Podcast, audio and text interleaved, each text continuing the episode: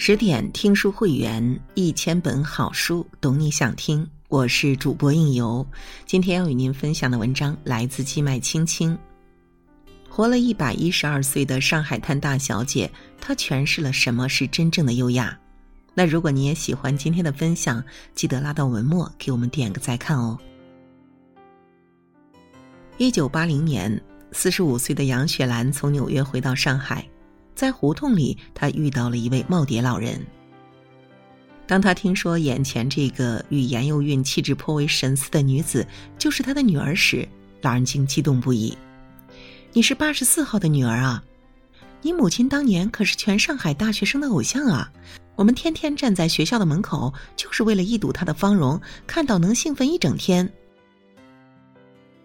半个多世纪过去了。当年的观者如堵的人群中，默默倾慕绝代佳人的男生，即便到了皓首苍颜之时，仍记得令他们辗转反侧、寤寐思服的八十四号，当年的复旦大学校花严幼韵。哪怕往事如烟，夕阳残照，她却永远是他们记忆中不曾凋零的爱的花。二十世纪二十年代，中国的高等教育尚在起步之中。一九二五年，全国在校大学生总数只有三万多人，而能进大学的女生更是凤毛麟角。严氏三姐妹却先后以优异的成绩考入了高等学府。严幼韵的家世应该从她的祖父严信厚说起。严信厚是近代赫赫有名的实业家。他一生致力于民族工商业、金融业的兴办，号称宁波商帮第一人。虎父无犬子，严幼韵的父亲严子君不仅从祖辈那里继承了煊赫的家业，此外他自己还是轮船招商局、上海自来水公司、圆通关银号等多家公司的董事，是一名叱咤上海滩的成功商人。一九二七年，作为严家最优秀的女儿。二十二岁的严幼韵从上海沪江大学转入复旦大学攻读学业，那是复旦大学有史以来第一次招收女生。开学第一天，潇洒飘逸的严幼韵就自己开着小车来报名，香车美人，风姿绰约。很快，严幼韵就成为复旦大学一道最炫目的风景线。严幼韵不仅娉婷有致、端庄典雅。而且毫无名门之女的骄纵跋扈，当时很多男生都偷偷的爱着她，因为有人不知道她的名字，一些男生就按照她的八十四号车牌，将英语 eighty four 读成上海话爱的花。由于父亲开设的老酒庄绸布庄里的各种衣料随他挑选，因此严幼韵每天都要换一身旗袍。而这些愈发衬托出她窈窕世无双的美服，都是裁缝为她量身定制。在那个年代，家世与美貌得其一者以为翘楚，但严幼韵系出名门，却内外兼修，在复旦短短两年就修习了整整一百三十五个学分。在复旦校园，她是多少男生心中仰之弥高的明月光，但她却有自己明确的择偶标准。能让我心仪的男子必须成熟、富有才华且兴趣相投。至于财富倒不重要，只要是嫁给心仪的人，我严幼韵甚至愿意出去工作赚钱养家。多少人都以为这不过是他天真的狂语，但多年后他的人生轨迹足以证明了这一点。在复旦大学的一次舞会上，严幼韵认识了杨光生。杨光生出生于湖州丝绸商的家庭，长得一表人才，并无纨绔子弟之气。一九二零年毕业于清华大学，后赴美留学，获普林斯顿大学国际法博士学位。杨光生虽然是博士毕业，但绝不是兴趣匮乏的书呆子。作为年轻的外交官，他的网球打得好，舞技也一流。同样优秀的人，总是能在人群中识别出相似的气场。当他们在舞池翩翩起舞，成为全场为之惊羡的一对璧人时，便隐隐的勾勒出了他们未来幸福的途径。一九二九年九月六日，两人在上海久负盛名的大华饭店举行了婚礼。婚礼由当时的外交部长王正廷主持，嘉宾如云，多达上千人参加。经媒体报道后，轰动全城，成为多年后老上海人仍津津乐道的谈资。一年后，严幼韵随丈夫前往欧洲履职，从此她开始了自己长达十多年的外交官夫人生涯。抗战爆发后，杨光生出任中国驻马尼拉总领事。杨光生不仅具有满腔的爱国热情，而且有强大的感召力和影响力。使他很快成为了马尼拉十余万华侨的领袖人物，在当地华侨的大力支持下，领事馆将募集到的一千二百万比索全部汇往国内支援抗战。严幼韵则与丈夫遥相呼应，默契配合，成为了当地妇女界抗战救国运动的发起者，率领当地华侨妇女为前线将士捐献各种急救物资。他带头参加各种义卖活动，还组织妇女们深入工厂、商场、街道募捐。他们的努力卓有成效。从1940年到1941年太平洋战争爆发前，他们募集的款项是以往募捐总额的十倍。1942年，日军占领了马尼拉，在此之前，美国驻远东部队的总司令麦克阿瑟将军。建议杨光生一家跟他们一起撤离到澳大利亚避难。杨光生认为自己代表着国家，使命在肩，理应保护好十余万华侨，因此大敌当前，不能临阵脱逃。于是他谢绝了麦克阿瑟的好意，率领领事馆全体官员留了下来。一九四二年一月，日军进入马尼拉。抓捕了身为中国驻菲律宾总领事的杨光生和其他七位官员。三个月后，包括杨光生在内的八位中国领事被秘密枪杀。因丈夫下落不明，杨幼韵毅然决然选择留在硝烟弥漫、随时有生命危险的战役区，带着三个女儿继续苦等丈夫的归来。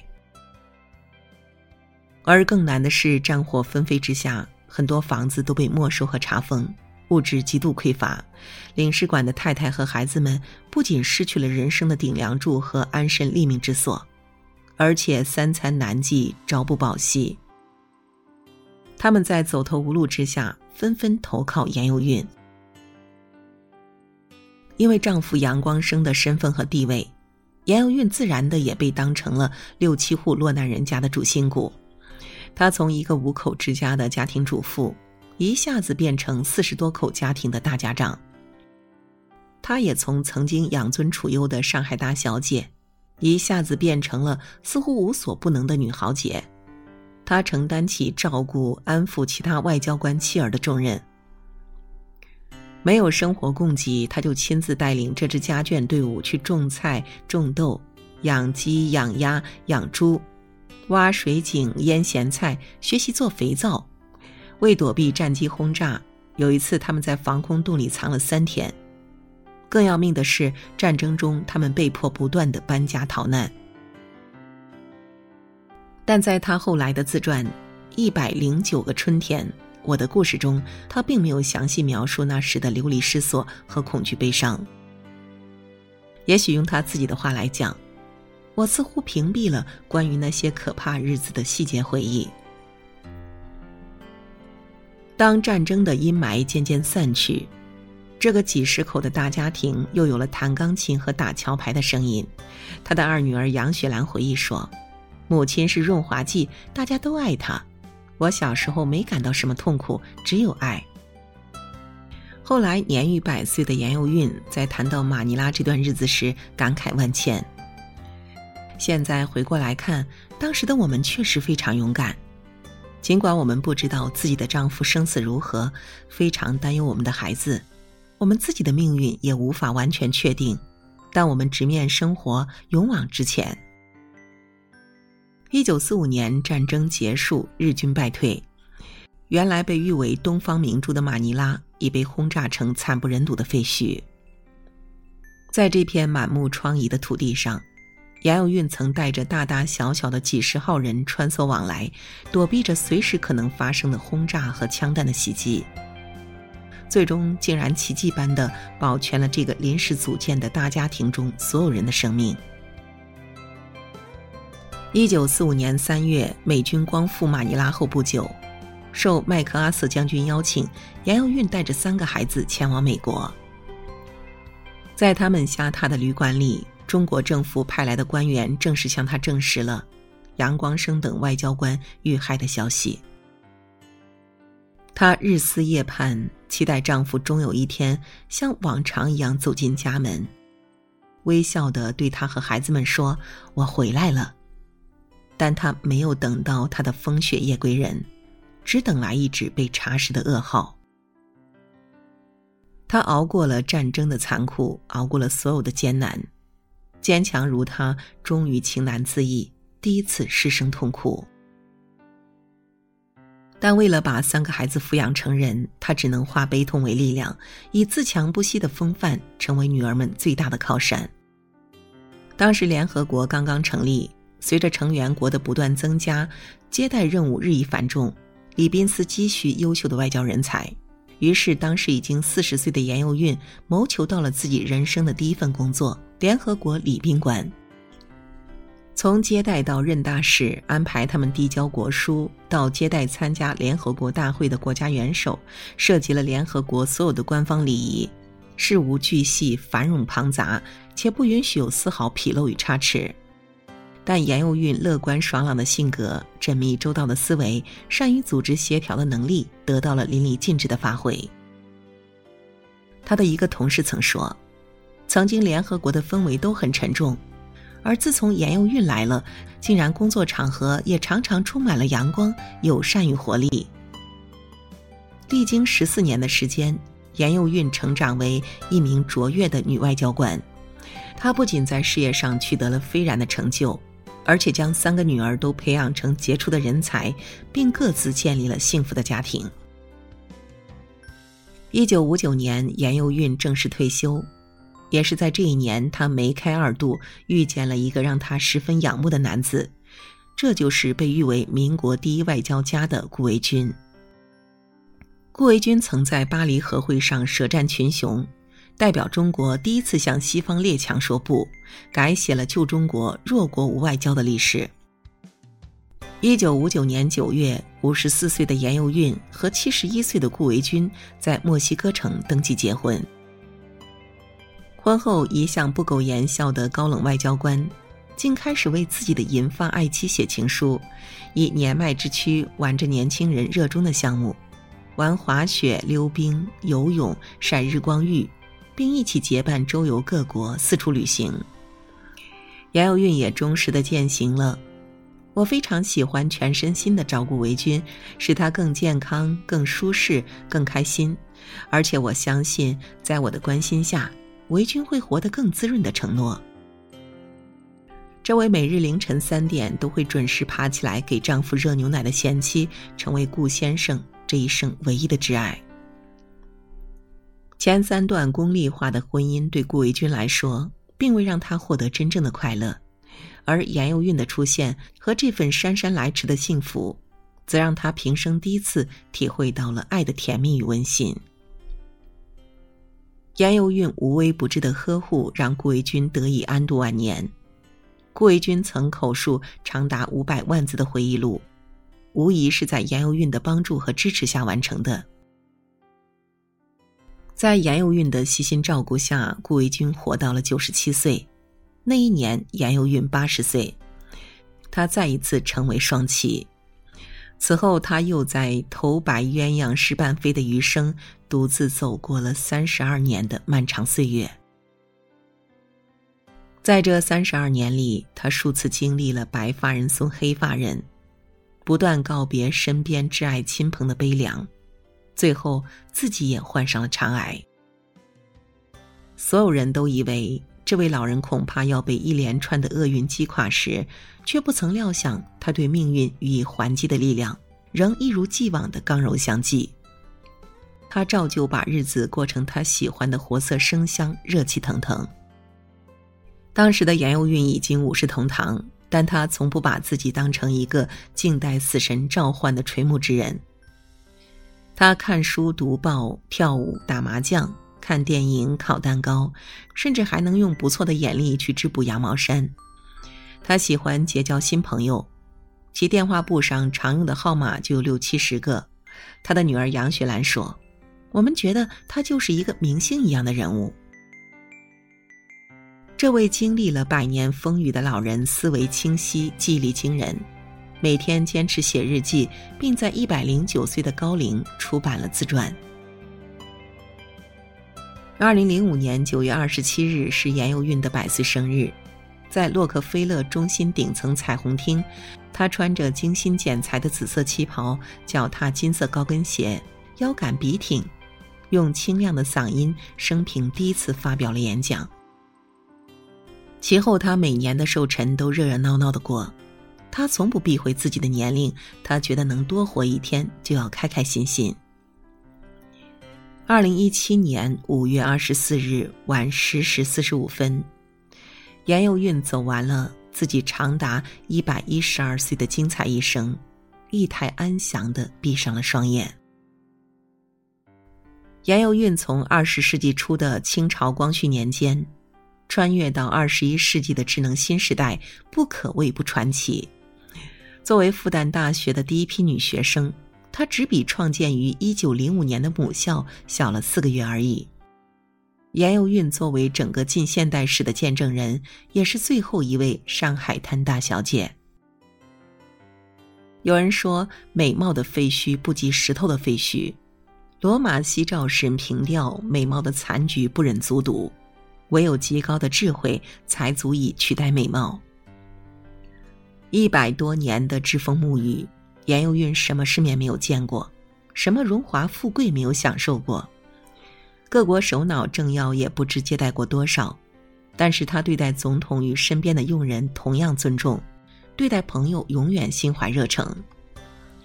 他经常想方设法的给别人以温暖，并对困境中的人施以援手。他从不倚仗自己的身份与地位颐指气使，因此，凡是在他家服务过的佣人都有回到自己家的感觉，而他真诚厚待过的朋友也都成为他生命中亲人一般的存在。爱出者爱返，福往者福来，慷慨育人，慈悲为怀，最终，她也成为被上天犒赏的幸运女神。当年只有十九岁的张爱玲就曾在她的天才梦里感叹：“生命是一袭华美的袍，爬满了枣子。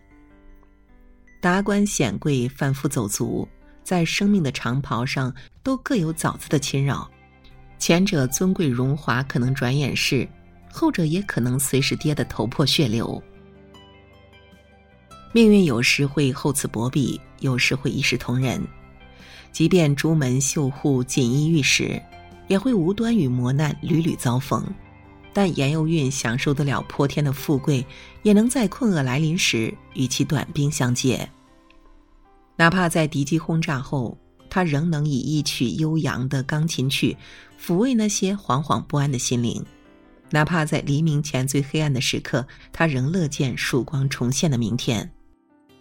他曾在一百岁生日的演讲中。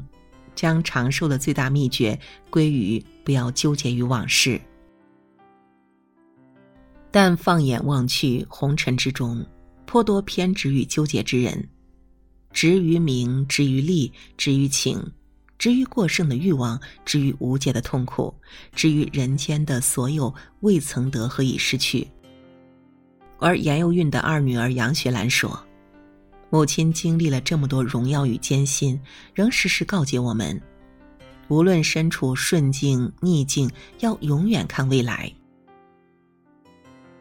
让过去的过去，那么该到来的才会到来。这也许就是一百一十二岁的传奇美人留给世人最大生存智慧。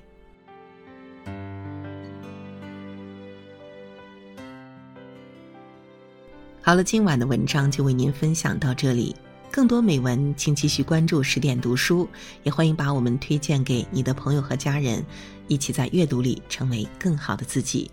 我是应由，让我们在下个夜晚再会了。